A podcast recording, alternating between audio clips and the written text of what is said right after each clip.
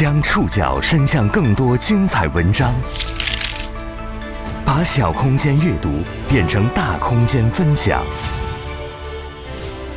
宋宇选读，讲述现实世界里的真实故事，把小空间阅读变成大空间分享。欢迎各位收听今天的宋宇选读。我们和新冠病毒共处已经快两年时间了，这两年，疫情改变了很多东西。包括全球人民过节的方式。这个周六，西方传统的圣诞节。往年圣诞，浙江义乌总会成为媒体关注的中心，因为全球近百分之八十的圣诞用品都出自这儿。但今年，这里的商人们有些难。今天的宋宇选读，我们就来关注这个话题。本期节目综合了每日人物、界面新闻、央视的内容。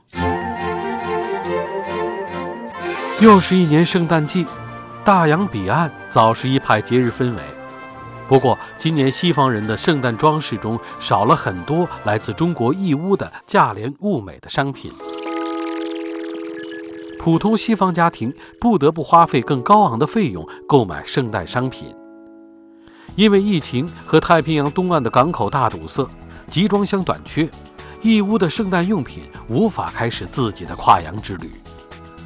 环球同此凉热，一边是西方人可能要过个更贵的圣诞节，另一边义乌圣诞商人们的日子也不是那么好过。宋宇选读今天为您讲述义乌的圣诞树没赶上这个圣诞节。浙江义乌，全球最大的圣诞用品工厂，曾有统计数据显示，全球近百分之八十的圣诞商品都来自这儿。美国《华盛顿邮报》曾经公开表示，全球圣诞节都离不开义乌。要说义乌的出口中心，当然要数拥有超过六万个商铺的义乌国际商贸城。从外观看，这组建筑像一抹巨大的弧线。在这抹圆弧之内，三楼 A 区只是其中一小节，但这里却是全球最大的圣诞用品集散地。这里贡献了全球一半以上的圣诞用品。这儿经营圣诞用品的商铺面积大多不大，有些可能只有十平米左右，但他们做的都是出口国外的集装箱生意。四十出头的天津人李国山在义乌做彩条生意已经十五年了，他那间十平米的小店里存挂着一千多种不同款式、密密麻麻、比人还要高的圣诞彩条。李国山记得这里往日的热闹。他说：“义乌商贸城早上八点半开门，过去会有很多外国客户早早就等待在外商通道旁，带着一帮中国人冲进狭小的店铺里，有翻译、摄影、记录员，乌压压的。那时客户们得在门口一个一个排队等着谈。从上世纪九十年代末至今，义乌的圣诞用品链条已经发展的非常成熟了。”这条链条贯穿了订单、生产、运输等各个环节，每年至少把三十亿美元的圣诞树、圣诞老人、圣诞彩条、圣诞灯饰源源不断地运送到海外的港口去。在这条产业链上，有生产者，也有身处义乌商贸城李国山这样的中间商们，还有外贸公司或者货代公司们。但这条链条又是脆弱的，蝴蝶的翅膀只要轻轻扇动，风。便能轻易吹到任何环节。实际上，今年上半年这儿的圣诞用品生意还是很不错的，但疫情带来了连锁反应。海事部门的数据显示，本月十三号，在洛杉矶港及附近的长滩港周边排队等待进港的货船多达一百零一艘，创下了历史新高。而在更远的海域，大量的货船正在源源不断的驶来。我们这会儿听到的录音出自十二月十七号的央视新闻。一般而言，从亚洲地区前往洛杉矶港的航行时间约为十四至十七个工作日，但经常会出现货船在海上漂了三十天却依然无法靠岸的情况。过去一年，因为疫情，美国的卡车司机和港口卸货工人极度短缺，长滩和洛杉矶等地的港口遭遇长时间严重堵塞。而最新的消息说。美国严重的港口堵塞问题可能仍然需要几个月才会解决。长时间的港口拥堵，让义乌出口的大批圣诞树漂流在路上。在这条链条的最终端，由于供应短缺，国外人造圣诞树的价格已经上涨百分之十到百分之三十了。而在链条的这一头，义乌已经运出去的圣诞用品卸不了货，集装箱船回不来，没有集装箱货柜，后续客户下的订单也迟迟没法发货，这让这里的商人们只能干着急。疫情和远在太平洋东岸美国港口的大堵塞，彻底翻转了李国山这间十平方米店铺的营生。以前他有打不完的电话，有接待不完的客户。门口不到三米的狭窄过道被挤得水泄不通，甚至忙到没有时间吃午饭。但现在，外国客户和曾经的热闹，成为他们这些义乌圣诞老板们闲聊时的回忆。曾经不够用的时间，也成为义乌圣诞老板们如今最充裕的东西。中午，他们会把过去接待客户用的塑料凳搬到店门口，一边吃快餐一边聊天儿。在这里，无论男人、女人、年轻或是年长，都能对当下的国际局势侃侃而谈，上到政策，下到行业规划，信手拈来。下午，他们坐在铺子门前，懒洋洋地招呼零星的客户。不少位置好的圣诞用品批发铺子已经转手短租给春节灯笼门店了，圣诞歌就这样一阵一阵飘在虎年字符的大红灯笼里。义乌商贸城。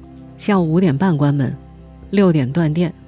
以前没有一个老板舍得浪费这半小时，他们的电脑往往会在最后一刻才关机，匆忙结算完毕才带着客户往地下室走。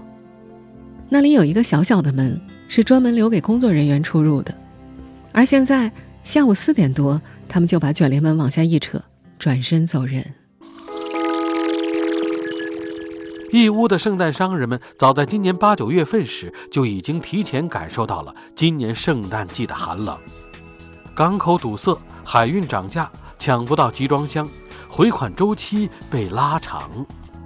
宋宇选读继续播出：义乌的圣诞树没赶上这个圣诞节。像我们有一个订单，本来已经确定好了，然后就是因为这个。仓位船费不断上涨，然后客人先是说暂停，看有没有下降的趋势，那没有下降趋势，已经现在已经把这个订单给取消掉了。我们现在听到的这段录音，是在义乌做了十几年仿真植物生意的李强，在今年九月接受央视经济半小时采访时说的。那段时间，义乌的老板们接到了很多国外客户打来的取消订单的电话。圣诞树工厂老板王志飞也在九月初。接到外贸公司打来的电话，美国客人告诉他们，九月底再不出货，他就不要了。往年义乌圣诞用品的出货时间会持续到十月中旬甚至十月底，但数万公里外的美国，最繁忙的洛杉矶港和长滩港已经濒临崩溃的状态，无数集装箱被滞留在港口，卸货的速度几近停滞。九月底的时候，这场被称为世纪大拥堵的港口堵塞，让王志飞的美国客人最后下定决心，宁可赔付定金，也不要这批货了，因为照美国港口的卸货速度，根本就赶不上圣诞节。早在今年五月份，王志飞就接到了相当于过去一整年的订单量，但现在这批货价四十多万的圣诞树，只能躺在王志飞另租的八百平方米的仓库里，等待下一个圣诞周期的来临。在义乌，仓库一般只能年租。王志飞碰运气找到了一个短租四个月的转租仓库，但也为此多花了近五万块的仓储费。太平洋东海岸冗长的卸货周期，令一批又一批跨洋的集装箱有去无回。但与此同时，大量来自东南亚的订单又陆续流向中国，等待出口的集装箱供不应求，甚至一柜难求。在九月份接受央视采访时，义乌一家贸易公司的员工说：“今年的集装箱价格涨了有十倍，哇，得有十倍吧？十倍，得有十倍吧？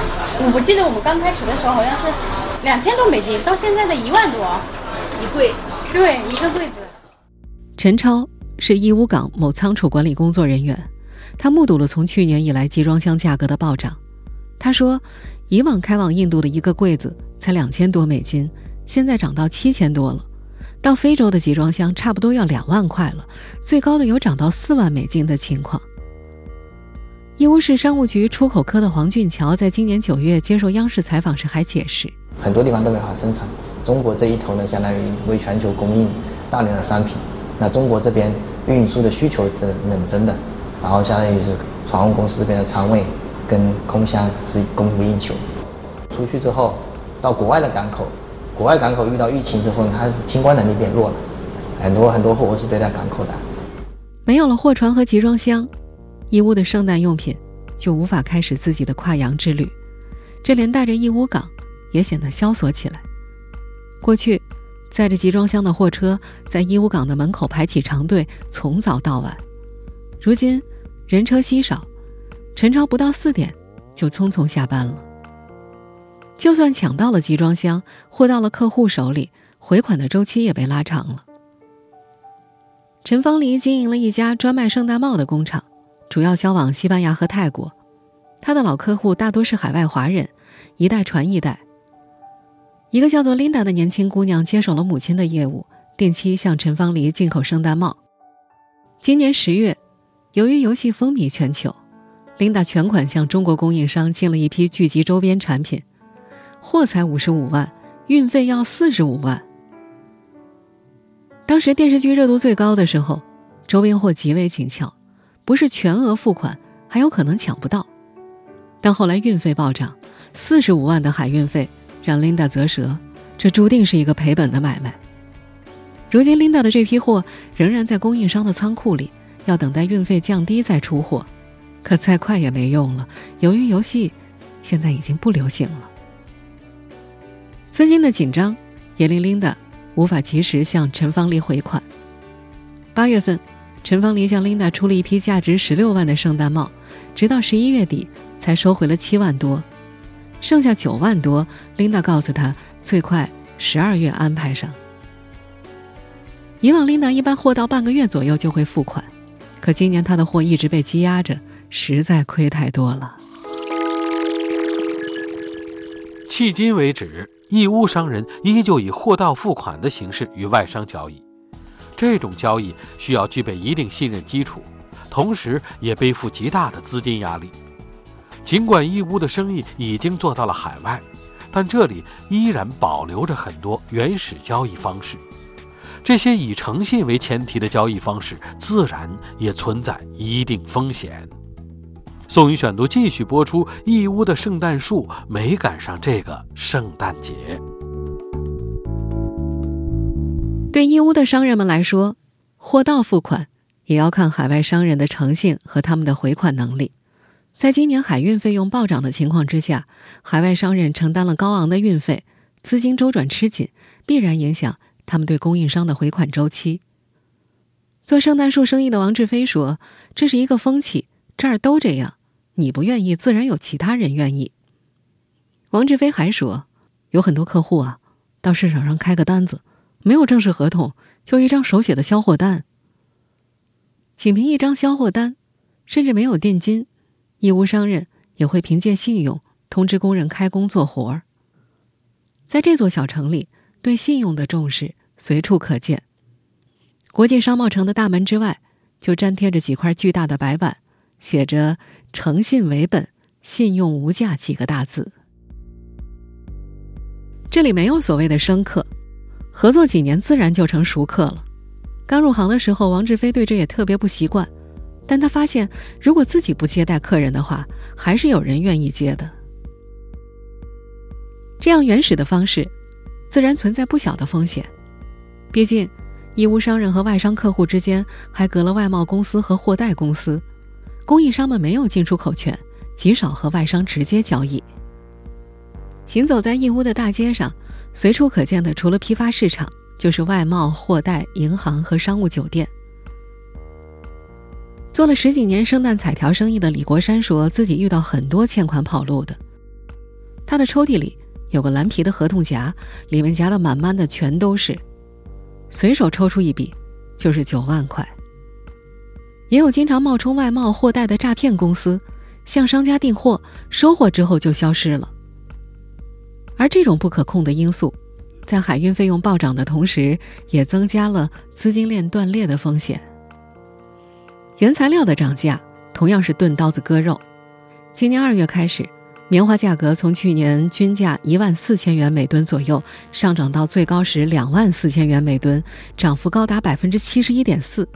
这直接导致圣诞老人肚子里的棉花贵了，而充当圣诞树枝干的铁丝和枝叶的 PVC 皮料也纷纷涨价，涨的百分之三十左右。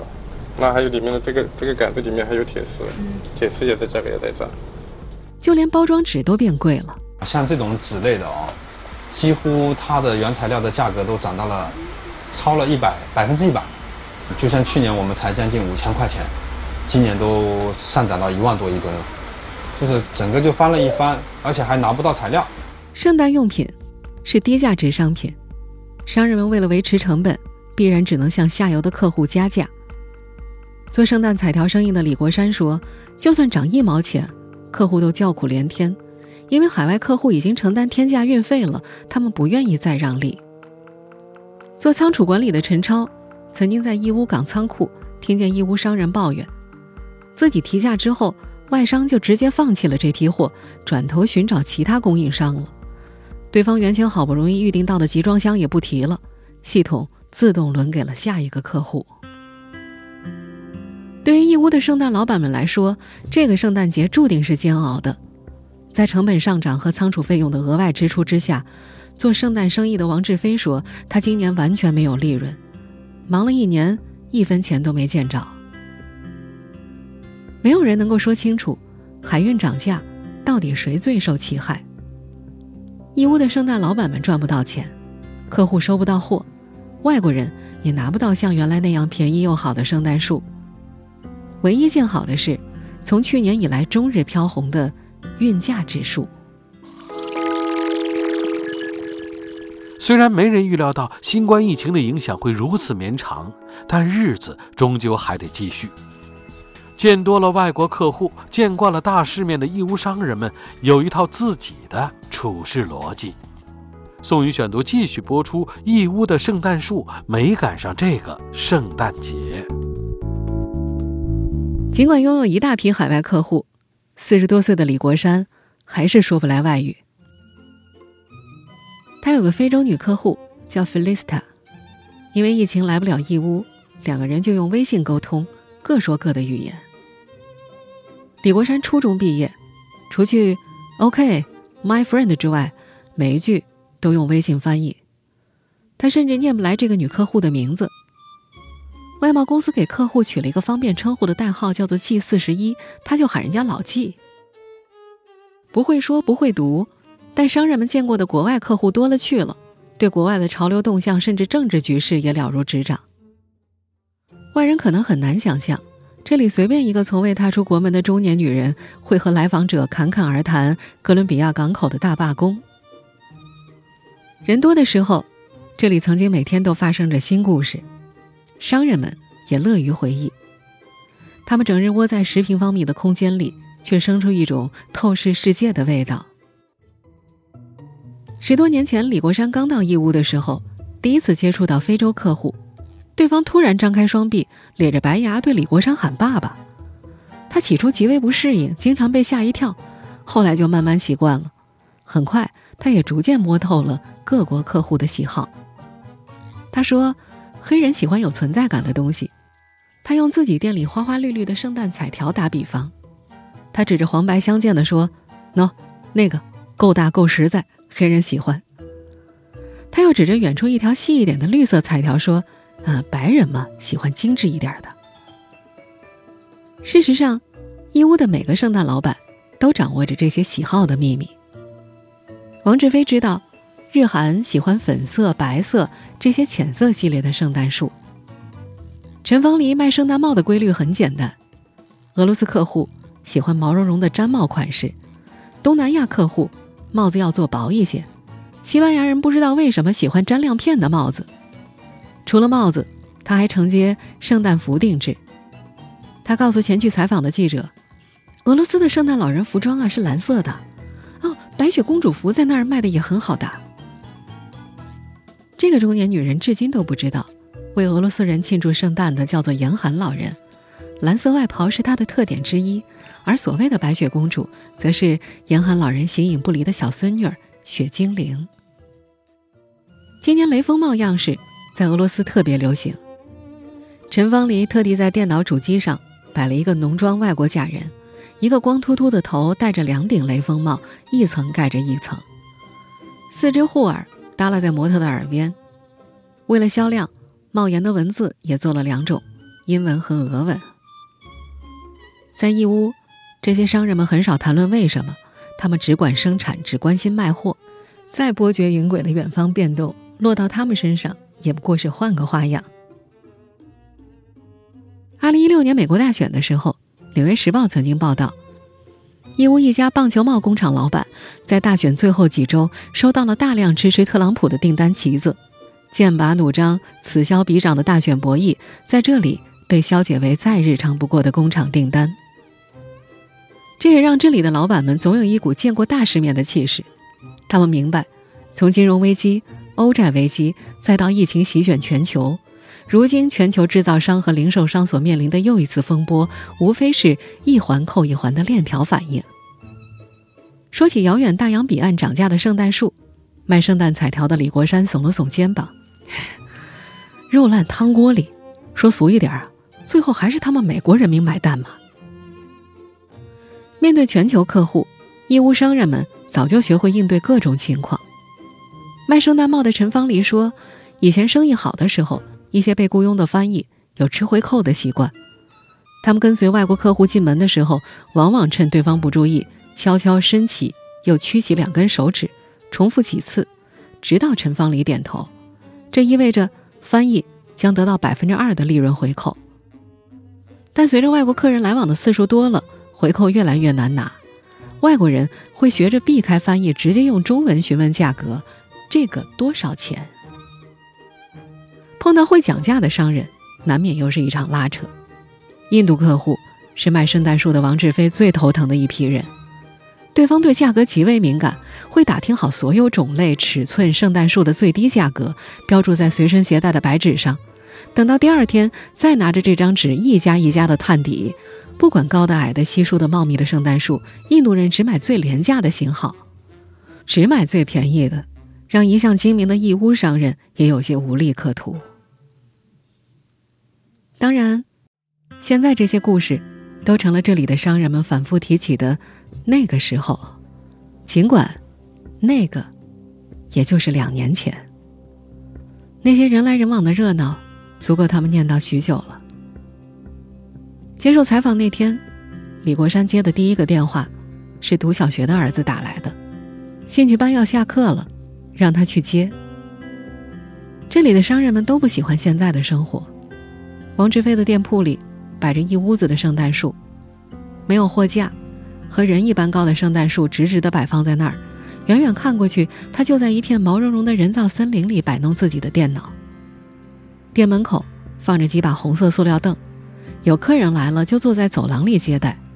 但现在整个商贸城就像空城一样，来了也只能刷一天的手机。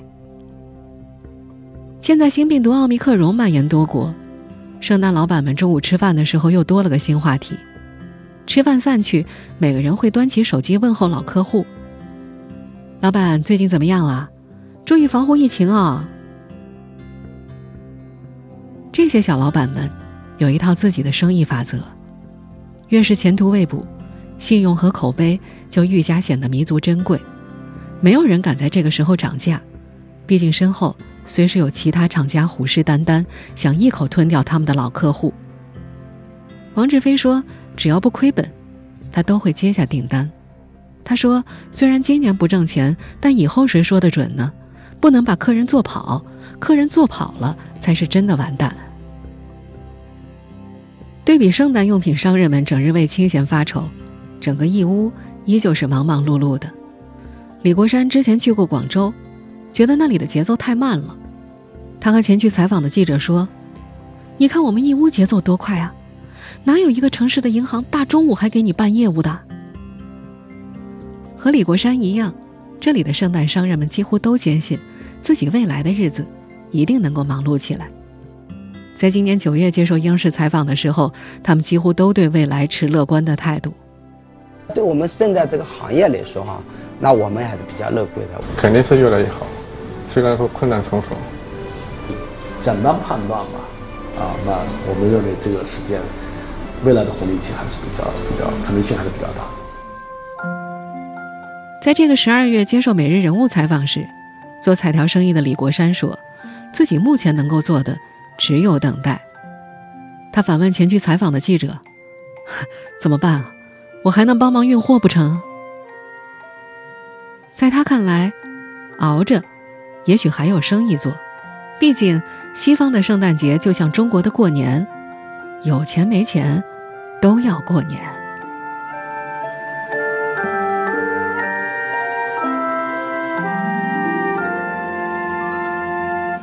以上您收听的是宋宇选读，《义乌的圣诞树》，没赶上这个圣诞节。本期节目综合了《每日人物》、《界面新闻》、央视的内容。收听节目复播，您可以关注本节目的同名微信公众号“宋宇选读”。我们下期节目时间再见。